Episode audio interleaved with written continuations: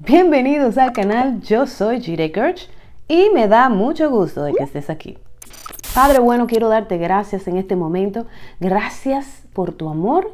Gracias porque estás aquí en medio nuestro para hablar de ti, de tu palabra, para ser mejores. Gracias por tu palabra. Bendice a cada persona, Señor, que está mirando este video. Guárdales de toda clase de mal. Protege sus salidas, sus entradas santifícalos conforme a la verdad de tu palabra y no permitas que ninguno de ellos pierda su destino. En el nombre de Jesús. Amén. ¿Cómo piensas de ti mismo? Esa pregunta es muy importante que nosotros nos la hagamos en esos momentos de soledad mientras estamos con el Señor que hagamos esa pregunta, ¿cómo estamos pensando de nosotros mismos? Porque de acuerdo a cómo pensamos, de acuerdo es como somos. En estos días mi prima me mandó ese dicho, me lo mandó por un texto, un pensamiento tan interesante que obviamente yo sé que está en la palabra, pero este pensamiento me puso a pensar. Y yo te voy a leer lo que decía, estaba en inglés y, no, y te lo voy a traducir. Dice, mucha gente no tiene éxito, no porque no sean inteligentes, no porque no sean competentes o capaces, es porque no lo pueden ver. Y entonces aquí es que viene la parte que te acabo de hablar, que está en la palabra, que dice, como un hombre piensa en su corazón, así es. O sea, como tú piensas de ti mismo, eso es lo que sale de ti. Y lógicamente que dice la palabra, de la abundancia del corazón habla la boca. Pero no solamente es la boca, de la abundancia del corazón es que vamos a actuar en base a lo que creemos, en base a lo que entendemos de quiénes somos, es, como, es el fruto o la calidad del fruto que va a salir de nosotros. Entonces, por eso el día de hoy yo te decía, ¿cómo es que tú piensas de ti mismo? ¿Cómo piensas de ti mismo? Porque es verdad, muchas personas no tenemos éxito, no nos va bien ciertas cosas, pero es porque hemos creído una mentira. Y yo te voy a hacer esta anécdota que me pasó a mí y lo pude ver en revelación una vez que, que el Señor me lo mostró y yo vi muchas palabras escritas sobre mí misma. O sea, acuérdate que el Señor tiene un plan para ti. Antes de entrar en tema, ¿no? Él tiene un plan para ti, Él diseñó, Él escribió en tu libro todo lo que Él deseaba en su corazón de quien tú eres verdaderamente. Pero asimismo, como Él tiene ese plan, venimos al mundo, entonces viene el enemigo y diseña su plan para contigo.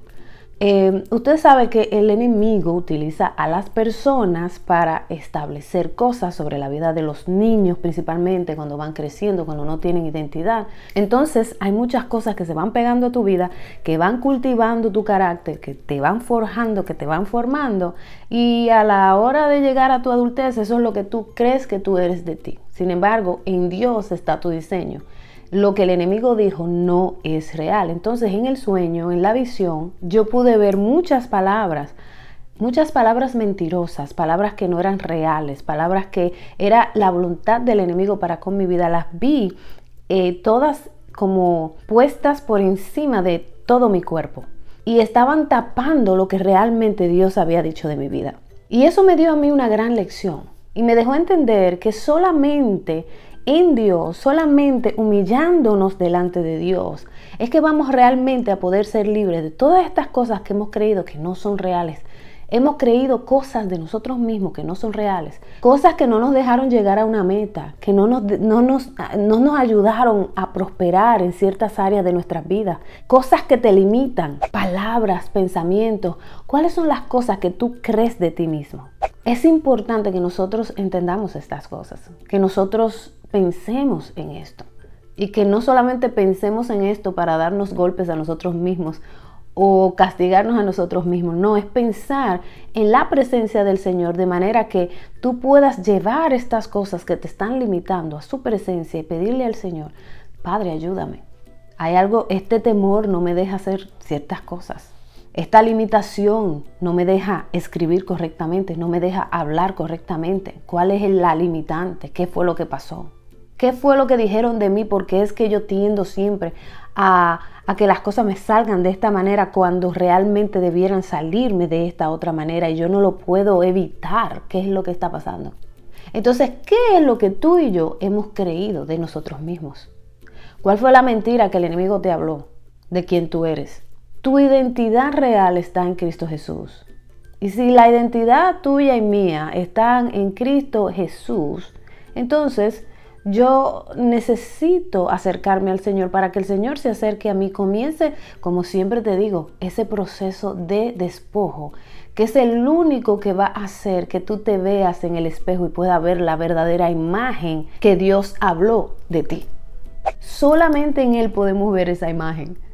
Mientras tanto, cuando caminamos por nuestra propia cuenta, cuando somos sabios en nuestra propia opinión, cuando eh, tratamos de resolver los problemas como siempre eh, lo hemos hecho y nunca nos han dado el buen resultado, vamos a seguir como en una ruleta haciendo los mismos errores y, y no vamos a tener éxito. Pero en Cristo sí podemos tener éxito, porque lo que sucede es que cuando nos humillamos delante de la presencia del Señor, lo que Él viene a hacer es a despojarte de aquellas mentiras. Por eso es que el proceso es muy incómodo, porque cuando nosotros eh, estamos creyendo tanto tiempo, tantos años mentiras de nosotros mismos, cuando viene el Señor a remover estas mentiras, cuando viene Él a, sacarte de tu zona de confort, eh, es incómodo. Porque está tan incrustado dentro del corazón, dentro del alma, que se hace eh, pesado incluso hasta pensar ser diferente. Sin embargo, cuando ya, es como yo le decía a alguien en estos días, estoy enfrente de un mar, pero yo sé que cuando yo lo atraviese y mire para atrás, va a ser un charco. Yo me voy a dar cuenta que no era nada. Y solamente era mi mente haciendo lo más grande de la cuenta por causa quizás de la limitación que hay en mi corazón. Y eso te lo dejo aquí, te lo dejo, te lo dejo delante de ti, porque yo sé que quizás te puede ayudar. Estamos en este mundo para correr de la mano del Señor, para ser mejores, para ser transformados, para poder llegar a ser quien Él dijo que nosotros somos. Fíjate en lo que dice Eclesiastés 11. Volví la mirada y vi bajo el sol que no son los más veloces los que ganan la carrera, ni son los más fuertes los que ganan la guerra. También vi que los sabios no tienen que comer, que quien es inteligente no es necesariamente rico y que quien tiene conocimientos no siempre es favorecido. Todos ellos tienen su momento y su ocasión. Y esa es la clave. Muchas veces nosotros nos limitamos tanto, pensamos de nosotros mismos que no podemos. El enemigo nos ha llenado la cabeza de tontería, de que, de que no somos capaces, de que no podemos llegar ahí, de que, de que tú no das para eso, de que el Señor no te hizo para eso, el Señor te abandonó, el Señor no quiere saber de ti. Muchas cosas, el enemigo habla muchas cosas todos los días, la mente. Él tira muchísimos dardos. Sin embargo, mira, aquí están haciendo una comparación, pero la última parte es tan importante que dice, todos ellos tienen su momento y su ocasión. Muchas veces, por cuanto nosotros estamos pensando incorrectamente de nosotros mismos porque no sabemos quiénes somos en Cristo, cuando viene la oportunidad, no la sabemos reconocer. A todo el mundo debajo del sol, hijo de Dios y no hijo de Dios. Aquellos que están caminando en la luz y aquellos que están caminando en las tinieblas, porque el sol sale para todos, dice la palabra. Siempre llegan oportunidades. Y hay oportunidades que no vienen de Dios, pero hay muchas oportunidades que sí vienen de Dios. Y muchas veces me doy cuenta que nosotros los creyentes no, no, no agarramos la oportunidad, no sabemos cómo discernir los tiempos. Pero es por causa muchas veces de que no sabemos ni siquiera el valor que tenemos. Tenemos un valor incalculable delante del Señor. El Señor escribió, como te dije, extraordinarias cosas de ti, de tus capacidades, de lo que Dios te dio como capacidad. Sin embargo, nosotros ni siquiera llegamos a un tercio, no llegamos como a explotar esa capacidad que el Señor nos entregó. Y eso se puede ver en la parábola de los talentos. En esa parábola te das cuenta cómo el Señor vino y le dio un solo talento a uno de ellos. Tres, habían tres personas, ¿no? ¿Tú te acuerdas? Pero viene a esta persona y le da un solo talento y la persona entró en temor porque no creyó, no sabía quién era. Había creído en las mentiras que el diablo le había dicho de quién, era su, de quién él era, su vida. Porque así como él piensa, así esa persona es. ¿Y qué hizo? Enterró el talento, no lo desarrolló. La capacidad, oigan bien, fíjense, le dio Dios una capacidad, un nivel de capacidad, pero ni siquiera la persona se tomó el tiempo para desarrollar la capacidad que tenía, porque entró en temor, porque le creyó al enemigo.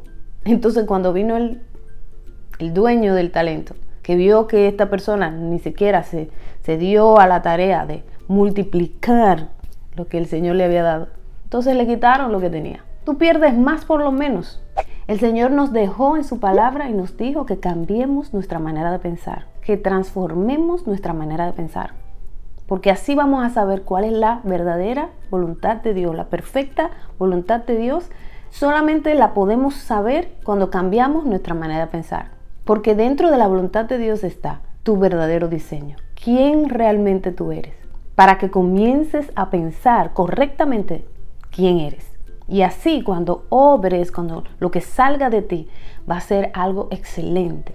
Y aunque tengas temor de hacer algo nuevo, de esto, de aquello, pero ya tú sabes que el Señor está contigo, que el Señor dijo que tú eres eso y que no eres lo que tanto te dijeron tus padres, lo que tanto te dijeron las personas que, con las que creciste, todo eso, mira, el enemigo utiliza muchísima gente que está cerca de uno para decir cosas que aunque no ha sido quizás con mala intención, pero fueron cosas que te marcaron, cosas que pintaron sobre tu vida un diseño incorrecto. En el día de hoy solamente quería traerte este pequeño consejo que es importante sentarnos a pensar quién yo soy. ¿Quién yo soy, Señor? Quién tú dices que yo soy. En su palabra está quien tú eres, pero también hay cosas que son específicas de ti, que solamente en tu relación con el Señor vas a descubrir su perfecta voluntad. Hasta aquí el video de hoy. Espero que te haya sido de mucha bendición, como lo fue para mí. Si eres nuevo aquí, bienvenido. Dale a la campanita para que te acuerdes cuando haya un video nuevo. Recuerda revisar la cajita de descripción que siempre hay información valiosa que te puede ayudar en ese lugar. Dios te bendiga, Dios te guarde, te mando un fuerte abrazo y nos vemos para la próxima. Chao.